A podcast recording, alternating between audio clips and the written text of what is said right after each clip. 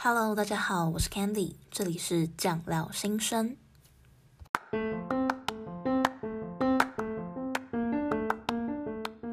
Hello，大家好，欢迎回到酱料新生，我是 Candy，你今天过得好吗？本期节目感谢由 FAM 赞助播出。无论你是曾经想要经营自己的 Podcast，或是一直都是 Podcast 的重度使用者，FAM 都是你最佳的选择。最新改版正式上线，用最简单的方式入门 Podcast。不需要器材，简单制作高品质频道，简单易懂的后台帮助内容调整。如果你只想当听众呢，这边也找到最多元最新的节目内容。现在这个节目也在 FAM 上面现场播出当中哦。好，首先现在跟大家讲一下就是近况。那其实近况也没什么好讲的，就是因为大家现在都待在家里面，所以呢，我能够分享的近况也就只是我最近在看什么书。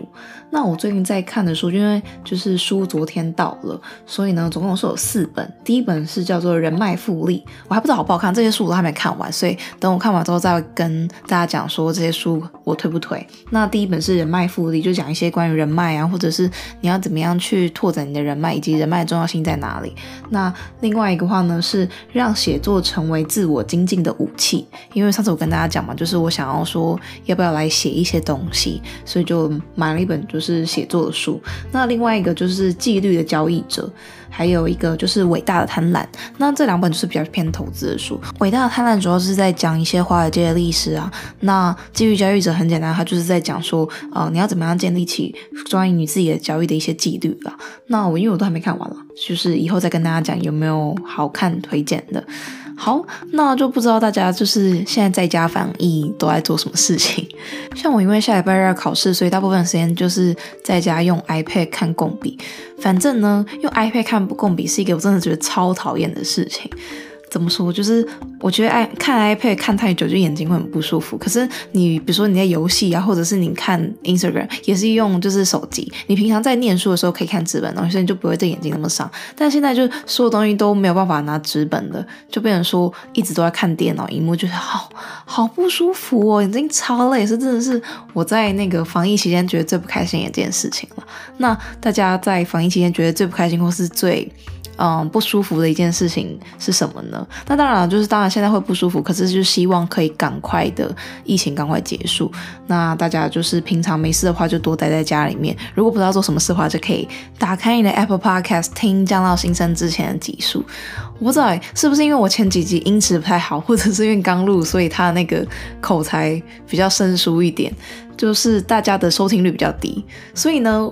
我其实有在默默的想说，我是不是要重录，或者是我要重新上线，因为它的那个收听数太低了，导致我整个节目的效果没有那么好。因为通常就是比如说广告商啊，或者是什么，他都会看说你每一集的平均收听量。可是我其实我这几集的平均收听量都算不错，可是因为之前的平均收听量太低，所以整整个拉低了我的平均。我想说，那是不是我这把？就是干掉的话，那我整个平均都比较高。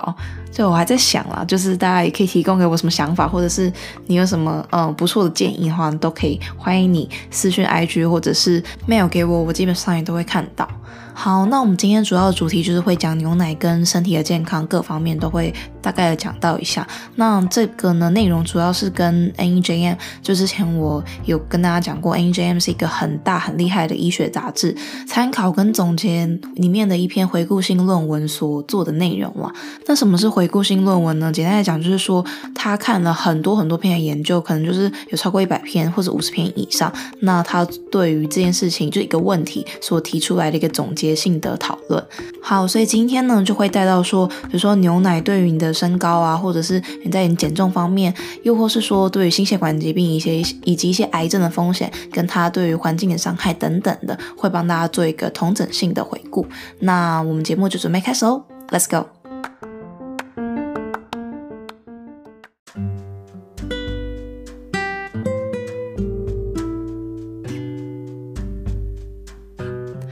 首先在开始正文之前呢，今天就会先跟大家讲一个我觉得很重要的概念。那这个概念呢，可能之前大家在听我讲咖啡那一集的时候就有听过。那这边还是先跟新朋友稍微聊一下。所谓呢，什么概念呢？就是说，今天呢，这两个东西有相关，不一定代表有因果。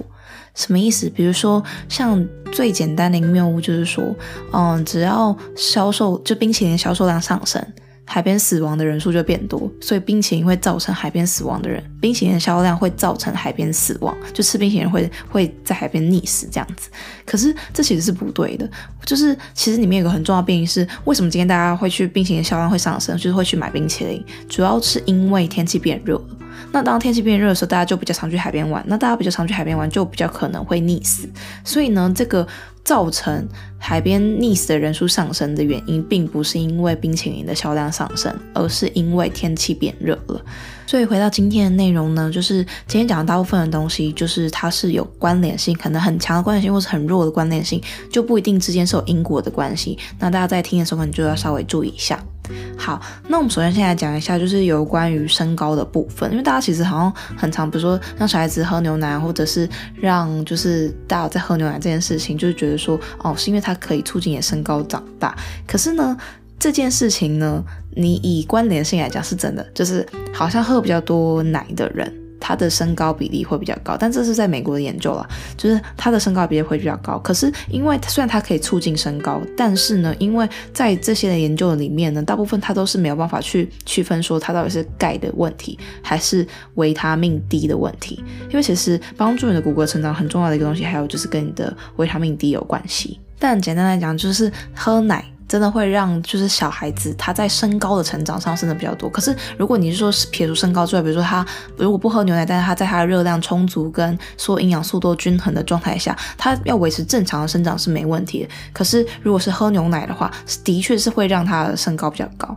但是对于成人来说就没有这个长高的好处嘛。所以大部分人会说，就是你喝牛奶可以补钙啊，或者是让你就是减缓你的骨质疏松啊等等的。针对骨质疏松这个部分啊，其实是有。有一个很吊诡的事情发生了，就是其实呢，如果你去做一个流行病学的讨论啊，发现说你喝越多牛奶的地方，它发生髋部骨折的风险是越高的，就是这两个是有很强烈的相关性的。那他们有进一步去找啊，所以是不是因为钙，比如说你钙越多的话，你会让你的骨质疏松比较容易，就是呃，就是比较容易得到骨质疏松，或者是比较容易发生髋部骨折。可他们有发现说，就是其实。钙跟让就是髋部骨折的一些关系其实是没有定论的。那连接回刚刚的身高啊，因为刚刚不是有说奶类是可以增加就是小朋友的身高嘛？但是他有发现，就是当你的身高越高的时候，也是跟你的髋部骨折的机会是比较有相关联性。所以他们就发现了一个关系啊，就是每多喝一杯奶，一天多喝一杯奶，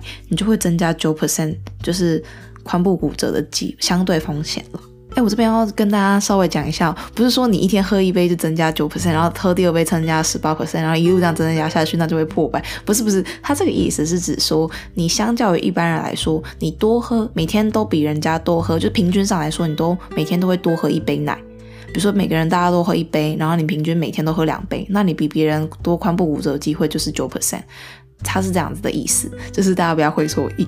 好，所以呢，我在这边总结一下身高部分，就是如果你在 teenager，就是或者是小朋友的话，你真的多喝牛奶，它对你的身高是有。就是有一个正相关的关系了，就会比较高。但是这边他有提醒说，因为其实你的身高比较高的话，它其实跟很多的因素都还是有关系。但至少他没有发现说这两个有一个相关联性，不代表说牛奶一定会让你比较高。可是呢，他们也发现一件事，虽然你喝多喝奶类真的是对你的身高增加好像有个正相关，但是呢，也会增加你骨折的风险。哦，那我这边补充一下，为什么今天大家一直讲就是髋部骨折？因为其实髋部骨折它是一个比较麻烦，像你手骨折或者脚骨折的话，相对来说比较没有那么严重。可是你如果髋部骨折的话，髋部是在哪里？大家知道吗？就是在屁股那个地方，屁股的那个骨头就是髋部这样子。那那边骨折的话，你就是你行动会很不方便，行动很不方便之外，也会影响到一些，比如说你的内脏脏器的功能，所以它才会以髋部骨折作为一个指标。那主要这边就是呢，关于成人跟小孩子生长上面的部分。那接下来来讲一个比较有趣的，就是减重的部分。很多人都会觉得说，啊，是不是喝脱脂奶比较好，还是喝全脂奶比较好？就是呢，他们在一个追踪三年，然后将近有一万三千名青少年的研究当中发现说，就是喝低脂奶。还比喝全脂奶的人更容易增重，哎，是他 B M B M 嘛？因为他有算，因为他们是青少年嘛，所以他们就是不只是看就是你的体重，哎，因为他们身高也会上升，但他们看 B M I，他们发现说他们 B M I 竟然还比喝全脂奶的还要高。那当然不是说直接就是低脂奶造成的效应，他的意思是，他有他有发现这个相关的原因，是因为他说喝低脂奶的那一族群不知道为什么就是会吃比较多的热量。好，简单来讲就是不是因为低脂奶。直接造成这件事情。可是呢，我们可以发现，在小朋友当中，如果他们是喝低脂奶，而且不止这个研究，其他有三四个研究也都是这样讲，就是在小朋友当中，如果他喝低脂奶的话，他似乎会更容易去摄取过多的热量，导致他的体重上升。那他们就除此之外，他们有认真的去分析说，就是到底有没有什么关系？在成人当中，他们就发现，其实喝低脂奶跟喝全脂奶其实是真的是对你体重来说是没有什么关系的。那我这边就稍微讲一下我自己的意见了，就是如果你单纯看热量的话，当然是低脂奶的热量比较低。可是呢，因为其实关于减重这个东西啊，它其实是一个长期的一个过程。那它在里面当然不只是关于热量，也关于就是你的生活习惯还有你的荷尔蒙。所以呢，其实这边简单来讲，它就是发现说。低脂跟全脂是对于你的体重是没有一个相关联，所以我的想法是说，如果你的热量是有维持在热量赤字的话，你就不一定为了要选择就是低脂奶而去放弃全脂奶，因为全脂奶比较容易发胖。我觉得就是它其实跟热量赤字是比较相关性，但是 但是你说单纯低脂奶或全脂奶会不会造成你的体脂的囤积的差异呢？基本上是没有什么关联。所以大家如果想喝全脂奶，比较喜欢喝全脂奶的话，就放心的去喝吧。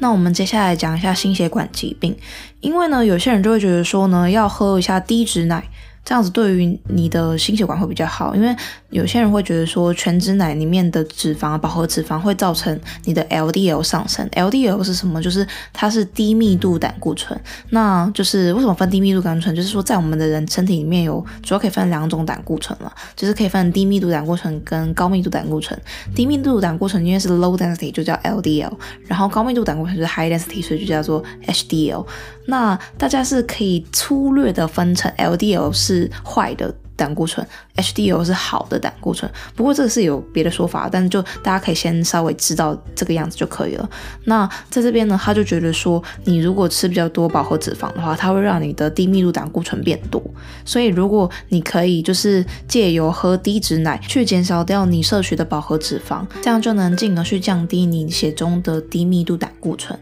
可是呢，虽然就是这个学理上是蛮正确的，可但是呢，在他们做了一些研究跟他们收集的文章里面，就发现说，在临床上，你喝低脂奶跟喝高脂奶，在你的就是心血管疾病，尤其是就是冠心病的部分，就是冠状动脉的相关疾病，其实是没有什么影响的。所以啊，就奶类自己比，就是全脂跟低脂比的话，就是你的冠心病风险是没有什么太大的差别。但是还有跟其他的一些食物比较，比如说你吃同样份数的红肉啊。就是你吃奶类的话，它的风险就冠心病风险就比较低，反正就是红肉的冠心病风险是比较高。可是呢，你就跟把奶类跟比如说你吃鱼啊或者是坚果去比较的话，那它的风险又比。就是鱼跟就是坚果来的又更高一点。那相较来说，比如说你吃一些不饱和脂肪酸，像是植植物的一些不饱和脂肪酸的话，相对来说奶类的一些冠心病风险会稍微比较高一点点。所以看完这段，我自己是觉得啦，嗯，一样是全脂奶没有比低脂奶不好，那低脂奶也没有比全脂奶好。哎，好像讲废话，反正就是。如果真的要喝牛奶的话，就是没有必要一定要选择低脂奶。但我这边就比较觉得比较有趣，就是鱼跟坚果真是个好东西。反正就是他们真的是对身体蛮好。好，那讲完心血管疾病呢，就是他还有讲一些，比如说像糖尿病啊，那它就是相较来说，就是牛奶跟糖尿病之间的关系是比较不显著，所以这边我就跳过就没有讲。那比较有趣的话，就是接下来两个癌症跟总死亡率。那在我们继续之前呢，先听一段音乐来休息一下。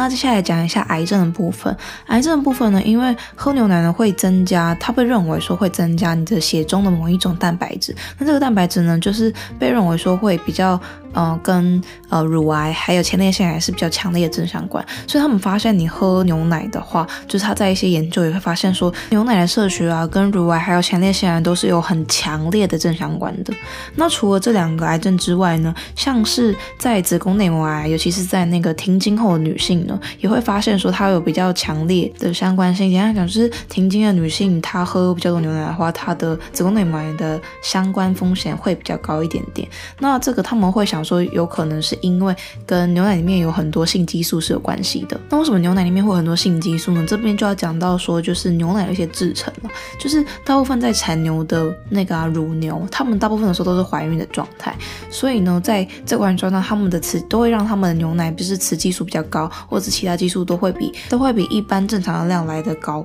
所以呢，这边可能就会导致说它为什么会造成一些相关的癌症风险。那这边呢，除了就是有相正相相关的癌症风险之外呢，也有负相关的癌症风险。他们发现说，如果喝比较多牛奶的话，你的大肠直肠癌的风险会降低。那他们认为呢，这其实是跟里面有比较多的钙是相关的。虽然以上有总结说，就是有一些比较提高风险跟有些降低风险，但是呢，这边研究团队也是特别指出说，要大家注意一件事情，因为呢，大部分的这种研究啊，关于癌症研究都是在中老年。才去做追踪啊，或者分析的。但他们认为呢，很多时候其实关于癌症的一些风险因子啊，它都是在比如说在你的幼年，或者在比较成人刚开始，就是二十几岁、三十几岁铺路的。那这种时候，他们就因为没有办法追踪那么久，他的人力物力会不够，所以在研究牛奶跟这些癌症风险上面的研究是比较难去进行的。那他这边也提出一个一些反例，比如说像是在青少年的一些喝牛奶研究啊，他就发现说，好像跟乳癌的风险就没有那么有相关。性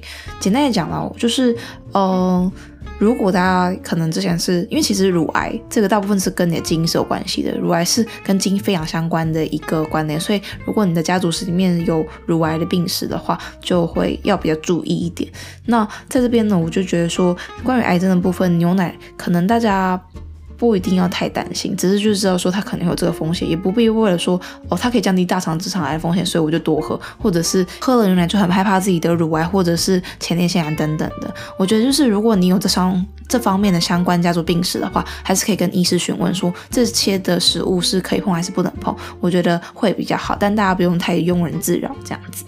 那接下来就要进到我觉得整个文章里面我自己是觉得最有趣的部分了，就是奶类摄取跟死亡率的相关的风险。那呢，他们其实做了超多研究，他们做了三十篇的分析，就是三十篇有关于奶类还有就是死亡率的风险的分析啊，发现说其实是没有什么太大的相关，就是对于死亡率的提升是没有什么相关的风险的。可是呢，就是他们说最近有一篇比较新的，是追踪了超过三十年的研究，他们发现说全脂类的奶类跟较高的死亡率的风险是比较相关的。可是如果是喝低脂奶啊或者是 cheese 的话呢，就比较没有那么相关。那这是这边，可是我觉得这不是我觉得最有趣的部分。这我最有趣的部分是这个研究，它提供了一张表。这个表格就是说，如果你是把奶类当做就是零，就是跟奶来做比较，你以其他蛋白质的来源去做一个死亡率的相关风险呢，他们发现呢，就是第一名就是增加最多风险的，大家应该是会猜到，就是加工肉类。就是你以加工肉类作为你的蛋白质来源的话，你的死亡率的风险会比你以单纯只以奶类来的多了五十 percent。就还蛮多的。那再来第二名的话是蛋类，蛋类也多了大概是大概十 percent。然后再来是未加工的红肉，那这样就跟奶类差不多。那它也是稍微高一点的，可是就是差不多。那接下来就讲比奶还要低的，比奶低的话就大概是鱼类跟鸡肉。可虽然他们是比奶低，可是也是比它低大概五个 percent 以内。但我觉得最有趣的是，如果你是以植物作为你的蛋白质来源的话，你竟然是可以比奶类下降到八个 percent。这么多，我自己是觉得说，哇，原来植物是这么好的东西。那时候我看到这张表的时候，还想说，搞不好这个研究他没有就是去看说他们生活习惯，因为大部分会吃素或者是以植物当做蛋白质来源的人，他们通常是一个比较健康的生活形态，可能是因为他们生活形态或者是他们饮食的习惯导致他们有比较低的死亡率。可是我看到他们表那个叙述啊，他说他已经是有校正，就是你的生活习惯、你的饮食的形态啊，还有其他就是 risk factor，就是。其他风险因子，比如说有一些人他们比较多心血管疾病，他就是已经先都把它校正过来的，所以就代表说植物性的蛋白质它的死亡率风险是比较低的。那当然这边还是要回到我最最最一开始讲的，它的风险比较低，不代表它们之间是有一个因果关系。就大家可以这样，就是大家回忆一下我刚刚一开始讲的。可简单来讲，就是他们有发现说它的风险相关的风险是比较低。那这个研究很厉害，是追踪了十三万人呢，十三万人，而且是差不多快要三十二年的研究，所以算是一个蛮厉害、蛮值得信任的一个研究了。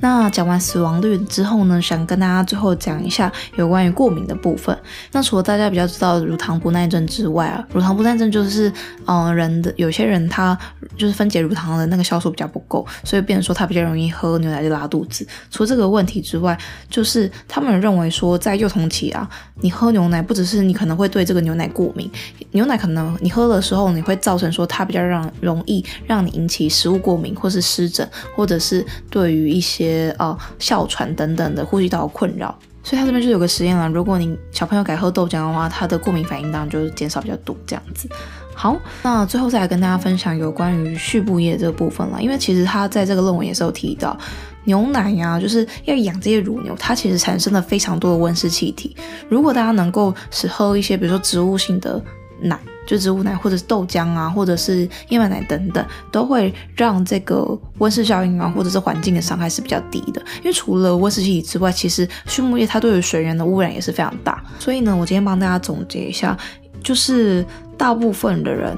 就是他喝牛奶都是为了要他的骨质，就是为了想要补钙，或者是想要他的骨骼比较健康。但是呢，其实，在关于牛奶的部分呢，你希望你的骨骼健康，其实你就是要特别去注重你的维他命 D，还有你的钙离子补充。那你的维他命 D 跟你的钙呢，其实不一定要从牛奶里面去摄取。那还有哪些替代的方案？比如说钙的话，你可以吃一些羽衣甘蓝啊、花椰菜，或是豆腐，或者是一些嗯坚果类等等的，里面都是含有很多的钙的。那在除此之外呢，如果你完全不喝牛奶，你借由补充剂来补充你的维他命 D，其实就非常足够了。那论文最后这边也有给个建议啊，就是说，其实呢，依据每个人他每一天喝零到两分，你没有一定要喝牛奶。然后，如果你要喝的话，低脂奶也没有比全脂奶来得好。好，所以这是他以上给总结嘛。那我自己看完这整份的想法，就是我几个小小的收获。第一个就是哦，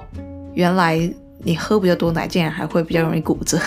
那第二个就是哦，原来喝牛奶真的会让你的身高就是相关联性比较高诶，就是他既然好像比较喝比较多牛奶的人，他真的还会长得比较高。所以我想说，那我小时候是不是应该要多喝一点？没有。那除此之外，我也觉得很有收获一点，就是植物性的蛋白质是一个很好的蛋白质来源。然后在呃，鱼当然肯定它有没有一些相关的副作用啊，或者是有没有对身体一些伤害，还要继续的去了解。可是你单纯就以蛋白质的比较来说，你以死亡率来看，植物性的蛋白质算是蛮不错的。那除此之外呢，就是它，因为它也其实一直提到有关于植物奶啊，或者是鱼类啊，对你身体造成一些好处，我觉得嗯，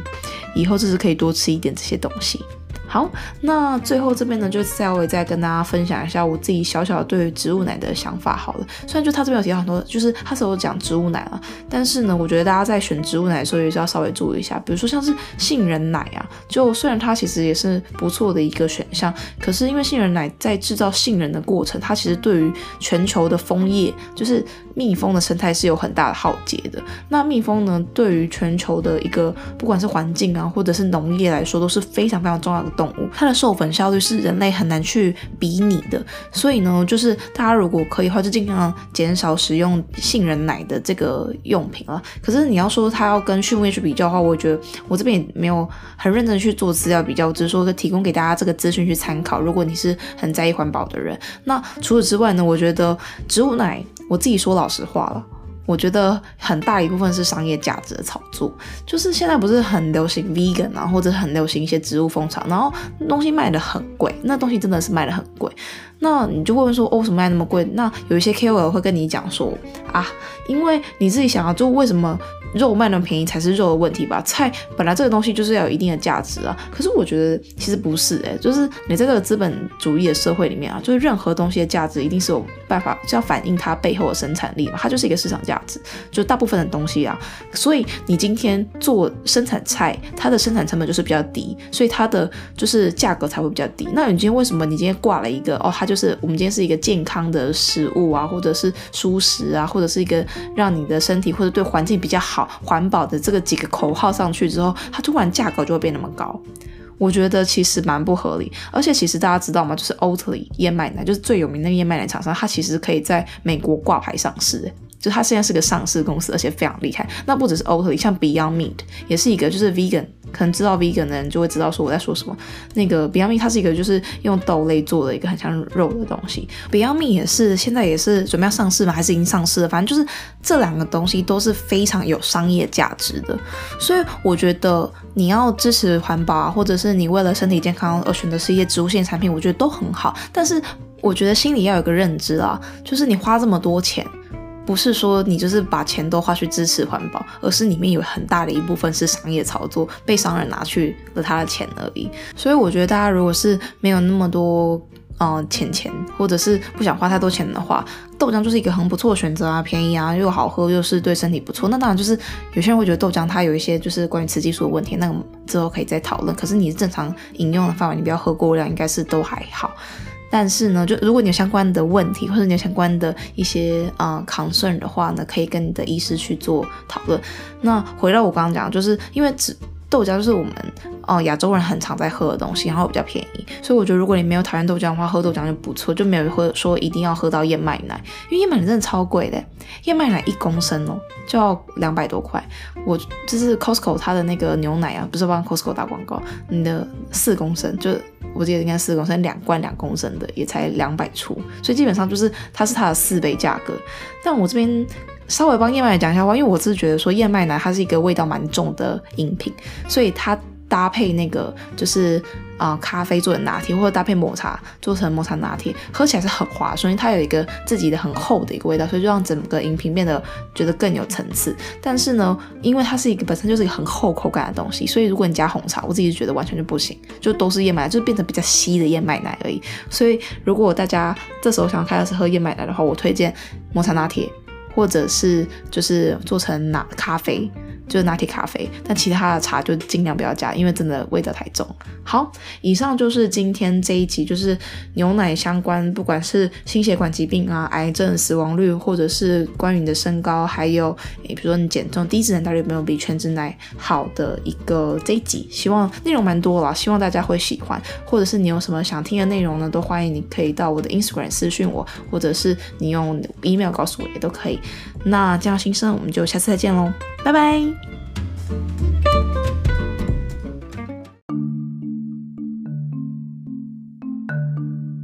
如果你喜欢今天这一集的话呢，请不要忘了到 Apple Podcast 帮我给分，留下评论，这样子可以让更多人听到这一集哦。也欢迎你 IG 搜寻酱料新生，就可以找到我，到那边跟我进行互动。那希望可以再看到你哦。Candy 祝你有一个美好的一天。